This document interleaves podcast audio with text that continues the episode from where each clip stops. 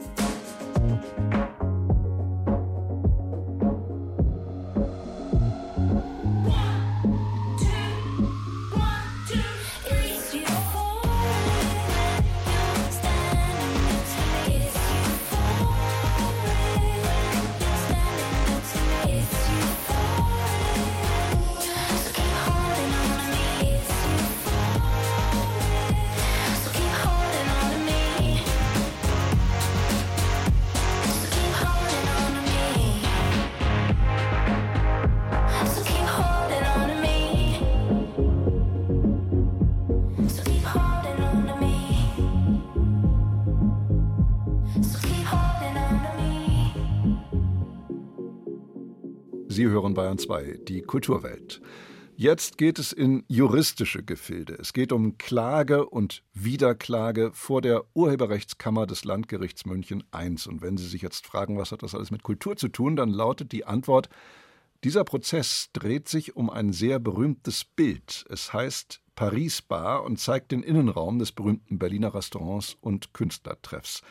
2009 wurde dieses Gemälde für über zwei Millionen Euro bei Christie's versteigert und es stammt, ja, von wem? Darum genau dreht sich der Rechtsstreit, in dem heute Mittag in München ein Urteil ergehen soll. Denn als Urheber dieses großformatigen Bildes wurde seinerzeit, als es zur Auktion aufgerufen wurde, der berühmte Künstler Martin Kippenberger angegeben, obwohl der es nachweislich nicht gemalt hat, sondern ein Plakatmaler namens Götz Wallin nach einer Idee von Martin Kippenberger. Die Sache ist vertrackt, deshalb freue ich mich, dass mein kundiger Kollege Stefan Mikiska im Studio ist. Guten Morgen, Stefan. Guten Morgen.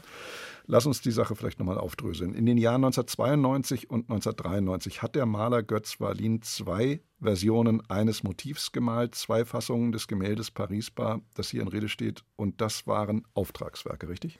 Ja, ich sehe das so, das waren Auftragswerke, denn 1991, ein Jahr vor dem ersten Bild, hat Kippenberger aus Ärger, dass er nicht zu der großen Ausstellung Metropolis in Berlin eingeladen worden ist, eine eigene Ausstellung in der Paris-Bar gemacht.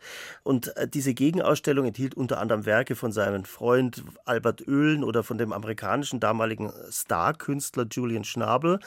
Kippenberger hat diese Ausstellung, die in Petersburger Hängung in der Paris-Bar an einer Wand hing, fotografiert und ließ dieses Foto dann später abmalen von der Berliner Firma Werner Werbung die unter anderem auch Kinoplakate herstellt.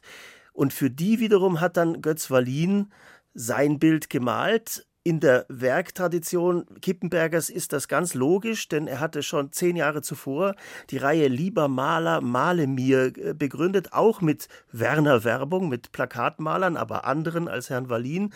Und das sind unter anderem die bekanntesten Ölbilder von Kippenberger überhaupt. Da ist er auf einem zum Beispiel zu sehen, wie er sturzbetrunken auf der Straße gestützt werden muss. Wie viel Geld hat Götz Wallin denn damals für diese Auftragsarbeiten bekommen? Ja, leider nur 1000 Mark. Das war eben damals der Lohn für ein Kinoplakat.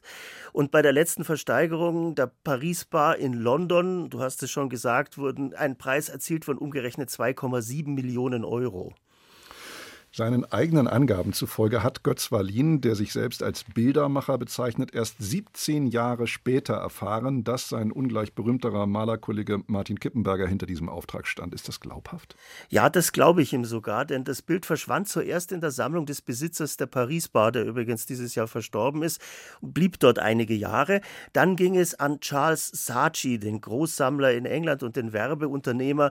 Und erst bei der Versteigerung, eben viele Jahre nach dem Tode Kippenberger, Gutenbergers tauchte das Bild wirklich in der Öffentlichkeit auf und war dann eben gleich so teuer. Und Wallin, der kleine Auftragnehmer von Werner Werbung, hat da erst erfahren, das glaube ich ihm. Paris-Bar ist ja Kippenbergers teuerstes Bild, wenn ich richtig informiert bin. Er selbst ist 1997 verstorben, hat also von dem ganzen Rummel darum gar nichts mehr mitbekommen. Wie siehst du als Kunstfachmann das? Beansprucht Wallin zu Recht jetzt die Miturheberschaft am Bild? Ja, das ist ein, eine schwierige Frage. Da müssen wir jetzt ganz in die Tiefe gehen. Vordergründig geht es ihm wirklich nicht um Geld, sondern um die Nennung seines Namens als Miturheber dieses Bildes, das eben recht bekannt ist. An Weiterverkäufen ihrer Werke sind zeitgenössische Künstler, ja Gott sei es beklagt, gar nicht beteiligt finanziell. Die kriegen einen kleinen Anteil von ein paar einstellige Prozentzahlen bei jedem Wiederverkauf. Also es geht ihm wirklich um die Ehre Wallin. Er möchte als Co-Autor genannt werden. Lustigerweise hat er bei der ersten Version der Paris-Bar sogar seine Signatur hinterlassen. Auf einem Stühlbein kann man Wallin lesen. Das war ihm also damals ohne dass er wusste, für wen er das malt, schon wichtig. Und da wäre vielleicht auch tatsächlich die Möglichkeit für einen Kompromiss. Der Kippenberger Estate in Gestalt der Galeristin Gisela Kapitän argumentiert, bei Götz Wallin läge lediglich eine ausführende Tätigkeit vor. Mal angenommen, der von dem sehr namhaften Anwalt Peter Raue vertretene Götz Wallin bekäme Recht. Über welche Summen reden wir da, wenn ihm die Miturheberschaft zugesprochen worden wäre? Ja, das habe ich ja gerade schon gesagt. Im Prinzip keine hohen Summen. Das sind immer so dann äh, 5000 Euro bei jedem Wiederverkauf oder sowas kommt dann dabei raus. Das ist ja auch das Ärgernis für viele zeitgenössische Künstler. Gerhard Richter hat für 60.000 Mark mal ein Bild verkauft und das ist jetzt 32 Millionen wert, aber da ist er kaum noch dran beteiligt. Es kommt ja noch erschwerend hinzu, dass Wallin eine vollkommen eigenständige und auch hier wieder seiner Meinung nach eigenhändige dritte Fassung der Paris-Bar gemalt und auch schon ausgestellt hat in Berlin. Die Nachlassverwalter Kippenbergers verlangen von dem Kläger im Rahmen einer Wiederklage jetzt diese dritte Version nicht weiter zu veröffentlichen. Dadurch wird die Sache ja noch komplizierter, denn es stellt sich die Frage, ist diese dritte Version womöglich eine Kopie der beiden vorherigen? Wie siehst du das? Ja, die hat natürlich Wallin deswegen gemalt, weil er beweisen wollte, dass das Urbild, die beiden Urbilder von ihm sind. Aber es beruht weiterhin auch diese dritte Version auf einem Foto Kippenbergers. Und jetzt muss ich grundsätzlich werden, jetzt gehe ich in die äh, zeitgenössische Kunstgeschichte. An den meisten Werken von Künstlern des 20. Jahrhunderts sind ganz viele Hände beteiligt. Das geht allerdings auch schon bei Rembrandt und Rubens los, die große Werkstätten hatten, die an den riesigen Ölgemälden mitgemalt haben. Aber Warhol mit seiner Factory, Jeff Koons oder Damien Hirst sind alles Autorenkünstler, die Werkstattmitarbeiter beteiligen oder sogar ausschließlich diese Werke erstellen lassen. Das Ganze geht los mit Marcel Duchamp und seinen gefundenen Objekten seit 1912. Und seither ist es nicht mehr entscheidend, wer ein Kunstwerk handwerklich gemacht hat, sondern wer die Idee dazu hatte. Man nennt es auch Konzeptkunst. Kunst kommt seit über 100 Jahren eben nicht mehr von Können, sondern von Denken. Der kleine kniende Hitler des italienischen Künstlers Maurizio Cattelan, ein sehr eindrucksvolles Kunstwerk, das ich mal im Haus der Kunst hier in München gesehen habe, wurde vom französischen Wachszieher Daniel Druyer meisterhaft geformt. Aber die Idee stammt eben von Cattelan und das ist heute entscheidend. Das gilt auch historisch. Ich wiederhole nochmal, hätte Rubens alle seine riesigen Gemälde selbst gemalt, würde er heute noch daran arbeiten. Das ist immer mein Lieblingsbonmot von mir. Aber der hatte eben in Antwerpen eine großartige Werkstatt von großartigen Künstlern und die sind offensichtlich auch immer sehr gut an seinem Erfolg beteiligt gewesen. Da hat es diesen Ärger nicht gegeben. Einordnung meines Kollegen Stefan Mikiska waren das. Vielen Dank. Sehr gern. Jetzt gilt es einem Mann zu gratulieren, der in eben dieser Berliner Paris-Bar, über deren bildliche Darstellung wir gerade ausführlich gesprochen haben, ein- und ausgeht. Er ist dort Stammgast. Franz Josef Wagner. Am heutigen Montag feiert der langjährige Bildkolumnist und einstige Chefredakteur der Bunden, Franz Josef Wagner, seinen 80. Geburtstag. Für uns Anlass genug, ihm ganz in seiner Manier zu gratulieren. Deshalb heute also mal Post an Wagner statt Post von Wagner. Lieber Franz Josef Wagner, FJW nennt man sie ehrfurchtsvoll. Das klingt mächtig, wie FJS. Sie sind der nimmermüde Platzhirsch des Boulevards, der ungekrönte König des Kolumnismus. Auch heute, mit 80 Jahren. An wen haben Sie nicht alles geschrieben seit 2001? An Sportlerinnen, Politiker, Majestäten, Künstler, böse und gute Menschen. Keiner ist vor ihnen sicher. Selbst Deutschland nicht, an das sie 2010 einen langen Brief adressierten, der dann ein Buch wurde.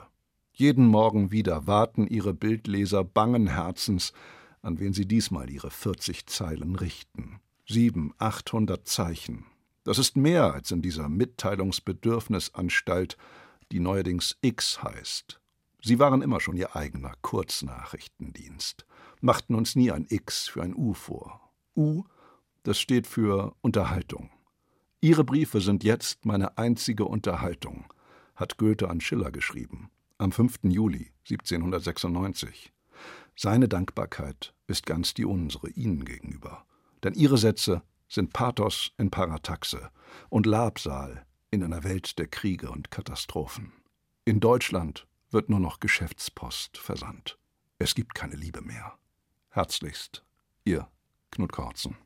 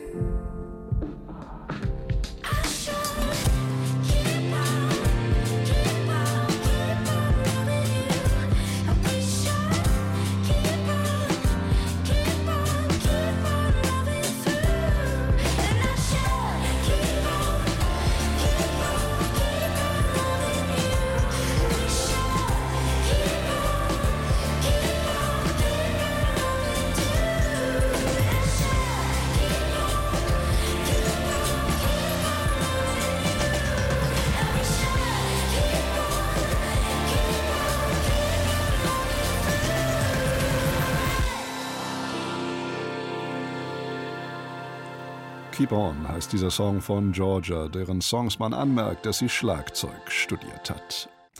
Die Katze ist das beliebteste Haustier der Deutschen. 2021 lebten rund 16,7 Millionen launenreiche Lebensbegleiter in den deutschen Haushalten. Und am morgigen 8. August ist wieder, wie jedes Jahr, Weltkatzentag wovon sich seine Fellnase selten beeindruckt gezeigt hat. In dieser Woche startet eine Doku in den Kinos, die von neun Männern und ihrer jeweiligen Beziehung zu Katzen erzählt. Cat Daddies. Und ganz am Anfang dieses Films wird ein Spruch des guten alten Mark Twain eingeblendet, der gleichsam als Motto des Ganzen dient. Wenn ein Mann Katzen liebt, bin ich sein Freund und Kamerad, ohne weitere Vorstellung. Bettina Dunkel hat sich die Doku Cat Daddies angesehen. Sind Hunde oder Katzen die besseren Begleiter im Alltag? An dieser Frage scheiden sich seit jeher die Geister. Würde man hingegen fragen, ob Bellen oder Maunzen, Hecheln oder Schnurren das angenehmere Geräusch ist, dürfte die Antwort eindeutig ausfallen. Dass die beruhigende Wirkung von Katzenlauten nicht nur Normalsterbliche erweicht, sondern selbst die männlichsten Männer, das ist eine der Thesen des Dokumentarfilms Cat Daddies. Neun Katzenhalter porträtiert die in LA lebende Regisseurin Mie Huang in ihrem Doku-Debüt. Ob Feuerwehrmann oder Polizist, Trucker oder Stuntman, die persönlichen Geschichten der ausgewählten Stubentigerbesitzer sollen zeigen, dass erhöhte Testosteronwerte eine Affinität zu Katzen nicht ausschließen und dass man sich nicht dafür schämen muss, einen schnurrenden Wärmflaschenersatz zu halten. Keiner meiner Freunde beim Militär oder auf dem College wusste wirklich, wie sehr ich Katzen liebe. Jetzt stehe ich dazu. Ich liebe Katzen. Es war nicht üblich, so etwas zu sagen, so wie ich aufgewachsen bin. Ich hätte mich dabei unwohl gefühlt. Ich weiß nicht warum. Auch wenn diese Aussage von Ex-Soldat Jeff als mutiges Geständnis inszeniert wird, als allgemeingültige Beweisführung hat sie keinen Bestand. Dass Maskulinität und Miezekatzen sich ausschließen, wird weder soziologisch noch historisch belegt. Nicht einmal auf hier und da publizierte Studien oder warnende Frauenmagazinartikel über die angebliche Unattraktivität von Katzenbesitzern wird eingegangen.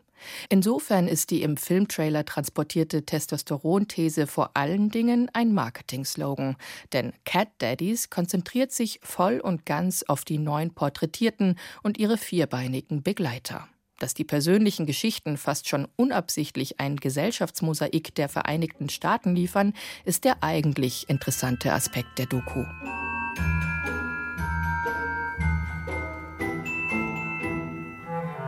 Da wäre zum Beispiel Schauspieler und Influencer Nathan. In einer Szene reiht er seine vier Katzen auf dem gläsernen Wohnzimmertisch auf und tut, als würde er auf ihrem Rücken Tschaikowskis Tanz der Zuckerfee spielen. Kurz darauf sagt er in die Kamera: Die Leute sehen einen Katzenpapa und denken, der muss ja seltsam und unheimlich sein. Dabei sind Hundehalter genauso schräg wie Katzenhalter. Dass überhaupt jemand mitbekommt, dass Nathan seine Katzen als Klangkörper nutzt oder mit ihnen Twister spielt, liegt an seiner Social-Media-Präsenz. Sein Instagram-Kanal Nathan the Cat Lady hat mittlerweile weit über 400.000 Follower. Während der Dreharbeiten waren es noch knapp 350.000. In der Doku hat er den Part des liebenswerten Weirdos. Dass sein Insta-Kanal nicht aus purer Selbstdarstellungssucht entstand, erzählt er in einem Nebensatz. Castingagenturen erwarten in Hollywood oft für noch so kleine Rollen, dass Bewerber mindestens 10.000 Follower haben, sonst sinken die Jobchancen gen Null. Nathans Katzen haben also seinen Marktwert erhöht und sind in gewisser Hinsicht seine Brötchengeber. Immer wieder werden solch interessante, aber von der Regisseurin nicht weiter hinterfragte Randbemerkungen in den sich lose abwechselnden Porträts geäußert. Da ist der New Yorker Polizist und Cat Daddy Chris, der mit einem obdachlosen Katzenbesitzer befreundet ist. Von Chris stammt die keinen Moment kitschige Aussage, die Obdachlosen sind bei ihren Tieren zu Hause. Da ist der Feuerwehrmann aus South Carolina, der zwei Nebenjobs braucht, um über die Runden zu kommen, und der Softwareentwickler aus San Francisco, der dem Mietwahnsinn in der Bay Area entkommen will.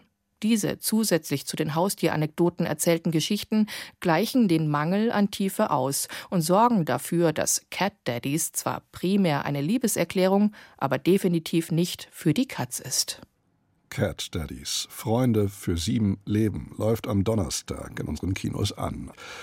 27 Künstlerinnen stellen derzeit im Münchner Haus der Kunst aus, im Rahmen einer Ausstellung, die Reset Now heißt, die also etwas auf einen Ausgangszustand zurücksetzen, die vielleicht auch einen Neustart ermöglichen möchte. Es sind erstmalig ausschließlich Frauen, die auf der Reset Now Biennale im Haus der Kunst Werke an der Schnittstelle zwischen Kunst, Technologie und Wissenschaft zeigen. Das klingt jetzt etwas abstrakt. Gabi Weber macht das Ganze jetzt anschaulich und konkret. Ein dunkler Raum im Westflügel im Münchner Haus der Kunst. Vier sich drehende Plattenspieler, darauf ein paar Dosen, ein Glas. Unerhörte Geräusche, so nennt Jana Debrot ihre Arbeit. Ich habe kein Internet zu Hause. Ich habe keine Leute in meinem Dorf, mit denen ich zusammen Musik machen kann. Und ich wollte etwas bauen, das mich selber auch inspiriert, einen gewissen Spielraum hat, wo ich einfach Musik machen kann. Debrot ist Klangkünstlerin. Früher hat sie auch mal in einer Band gespielt. In der Schule hatte ich mehr Interesse für Physik und Mathematik als für alles andere. Und dann habe ich aber so viele Interessen, dass ich dachte, es kann eigentlich nur in der Kunst sozusagen eine Erfüllung für mich geben, weil ich mich für so viele Dinge interessiere und in der Kunst kann ich das ausleben. Die Künstlerin hat Bildhauerei und elektroakustische Komposition studiert. Sie ist eine von 27 internationalen Künstlerinnen, die im Haus der Kunst die Ausstellung Reset Now gestalten. Das Konzept beschreibt Kuratorin Regina Hellwig-Schmidt so. Wir wollten nicht Malerei, wir wollten nicht die klassische Bildhauerei, sondern wir wollten uns wirklich dorthin bewegen, wo sich die neuesten Entwicklungen abzeichnen, wo sich die Weiblichkeit zeigt Einmal in der Ästhetik, in dem Herangehen, denn da gibt es schon Unterschiede, glücklicherweise. Wenn Geld nicht stinkt, wie riecht dann Kryptowährung? Das fragt Sophia Pompery. Um das zu erfahren, müsste man die gläsernen Parfümflakons zerstören, die Pompery von der Zimmerdecke baumen lässt. Sie hängen über einem Bildschirm, auf dem die Kursschwankungen der Kryptowährungen zu sehen sind. In verschiedenen Grautönen ist die Arbeit von Barbara Herhold gehalten. Geometrische Abstraktionen auf einer großen Leinwand oder auf rechteckigen Blöcken, die zunächst statisch sind. Der Besucher kann sich eine App runterladen. Bewegt sich der Betrachter, bewegt sich auch die Installation auf dem Bildschirm des Handys. Und die Installation wird farbig. Und in einem weiteren Raum zwitschert, piept und blinkt es. Aber die vermeintlichen Vögel sind gar keine, erklärt die New Yorker Künstlerin Kelly Heaton. Es sind keine Vögel, sondern Schaltkreise, ganz einfach. Es ist nichts programmiert, keine Aufnahmen. Man sieht nur reine analoge elektronische Vibrationen. Und die hören sich an, als würden Vögel singen. Das ist im Grunde genommen künstliche Intelligenz auf dem Level des Organismus. Auch sonst bietet Reset Now viel Verblüffendes. Eine Uhr, deren Sekundenzeiger sich mal schneller, mal langsamer bewegt. Und doch ist die Uhrzeit korrekt. Ein Stück Rasen, dessen Wurzeln nach einem bestimmten Muster wachsen. Manipulation der Natur.